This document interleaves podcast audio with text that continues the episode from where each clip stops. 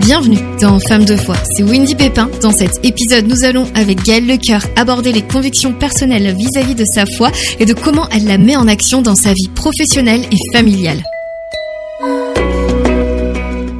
Bonjour Gaëlle. Bonjour Wendy.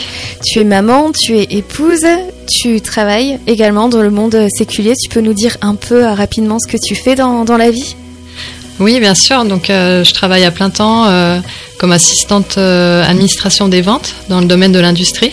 Donc, c'est vrai que je travaille à, à, plein temps et que je dois gérer donc autant ma fille familiale que professionnelle. Mm -hmm.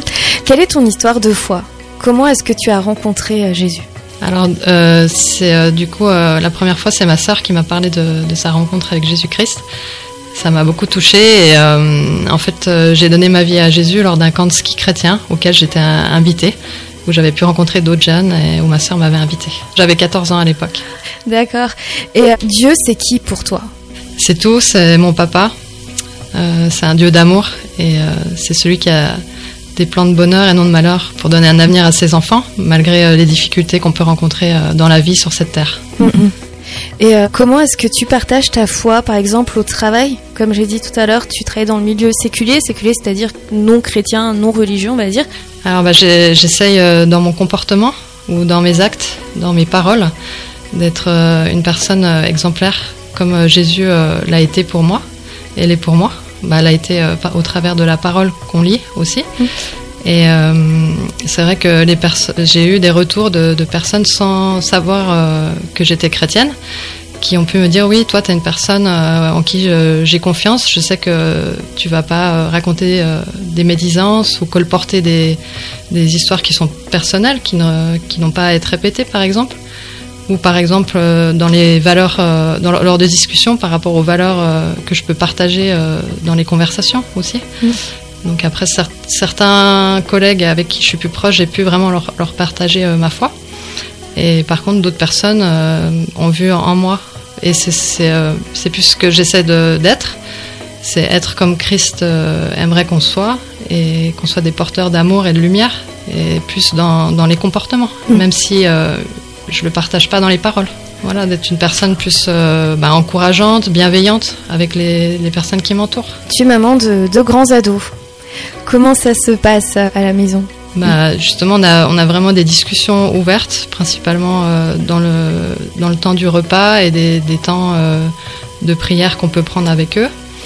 Euh, on essaie vraiment que ça soit ouvert, qu'on puisse en fait au travers des événements qu'ils peuvent vivre ou de ce qui se passe dans la vie de tous les jours ou dans le monde, pouvoir mettre en relation avec ce que dit Dieu dans sa parole et comment Dieu peut nous aider aussi mm -hmm. dans les petites choses comme dans les grandes choses en fait. Ouais. Faire confiance et que ça soit eux qui développent leur foi et que ça soit pas au travers de ma foi en fait. Donc je les laisse vraiment libres, je les encourage et en fait on dit élever un enfant et moi élever un enfant en fait c'est l'élever vers Dieu.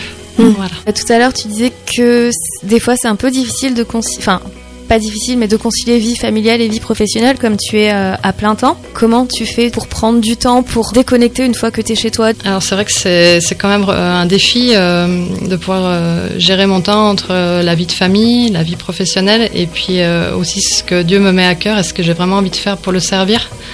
Pour, voilà, pour être celle et lumière comme il nous le demande, pour pour servir son royaume, servir le bien, l'amour et aimer son prochain comme soi-même, comme il nous le demande aussi. Euh, donc en fait, c'est vrai que c'est toujours un, défi, mais je, repense à cette image une fois où il, y avait un enseignant, il expliquait que justement, euh, par exemple, euh, dans un grand pot, si on met d'abord les choses qui sont importantes, qui représentent par exemple des, pierres dans un pot, et ensuite on peut rajouter par exemple des plus petits cailloux, après on peut rajouter du sable, et à la fin on peut rajouter de l'eau. Il y avait un peu cette image que si on place les choses qui sont importantes en premier, on aura suffisamment de temps. Par contre, si euh, les choses qui sont moins importantes, plus futiles, plus superficielles, on les met en premier, bah, il y aura plus de place pour mettre ces pierres dans le pot par-dessus du sable ou de l'eau.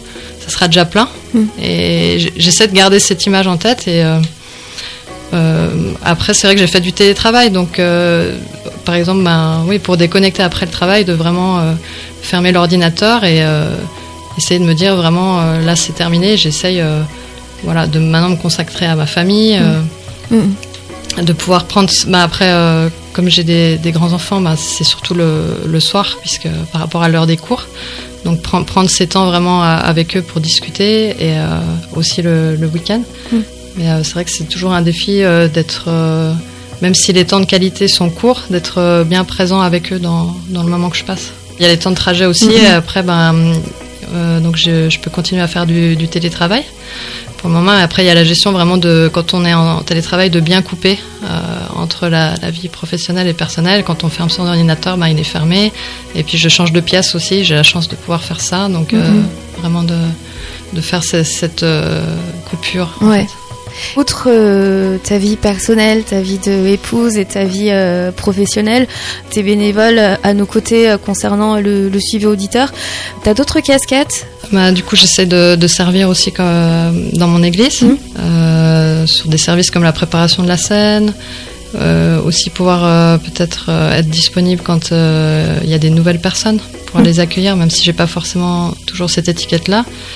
Euh, après aussi, je trouve ça important aussi en tant que disciple de pouvoir continuer euh, à s'auto-former, s'auto-former, on va dire. En mmh. tant que disciple, c'est la formation continue. Comme on mmh. en entend parler un peu dans le monde séculier, ben, je trouve d'autant plus en tant que, que disciple, euh, ben, du coup, de se, se former. Donc là, je vais m'engager aussi pour soutenir des étudiants qui ont fait ce choix de, de continuer à se former en tant que disciple. Mmh.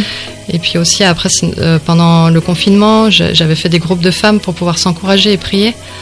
Euh, donc, euh, ou par exemple, ben, simplement dans mon quartier aussi, de faire un, un groupe virtuel entre voisins et pouvoir se soutenir les uns les autres. Mmh. Ce genre de démarche où des fois c'est pas forcément sous la casquette des disciples, puisque les gens le savent pas toujours forcément, mais toujours dans cette optique-là de servir aussi son prochain.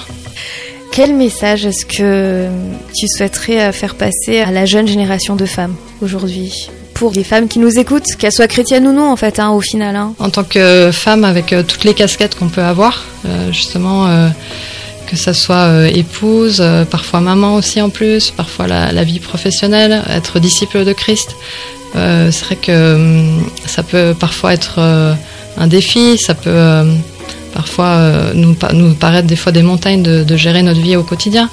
Euh, mais vraiment, moi, je me, suis rattachée euh, souvent à, deux, paroles en fait qui m'ont beaucoup encouragée par rapport à une femme ce qu'elle peut avoir dans son cœur c'est fait de l'éternel tes délices et l'éternel te donnera ce, que ton cœur désire donc c'est vraiment bah, j'encourage à, le mettre en premier et aussi bah, il, nous dit que justement il a des projets de bonheur et non de malheur pour nous donner un avenir et de l'espérance.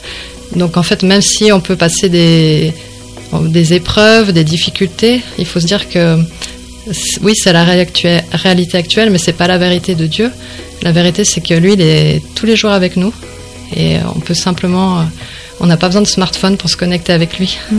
On peut vraiment toujours se connecter avec lui et lui, lui déposer, euh, comme il nous demande, lui déposer nos soucis, nos fardeaux et pas toujours essayer avec nos propres forces. Mais lui, il est vraiment là, en fait, puisque quand on l'a accepté, on est son enfant. Donc, comme un bon père aiderait euh, son fils ou sa fille, lui, il est là, il nous aide, il nous conseille, il nous oriente, il nous soulage, voilà, il nous restaure, il peut nous guérir. Mm.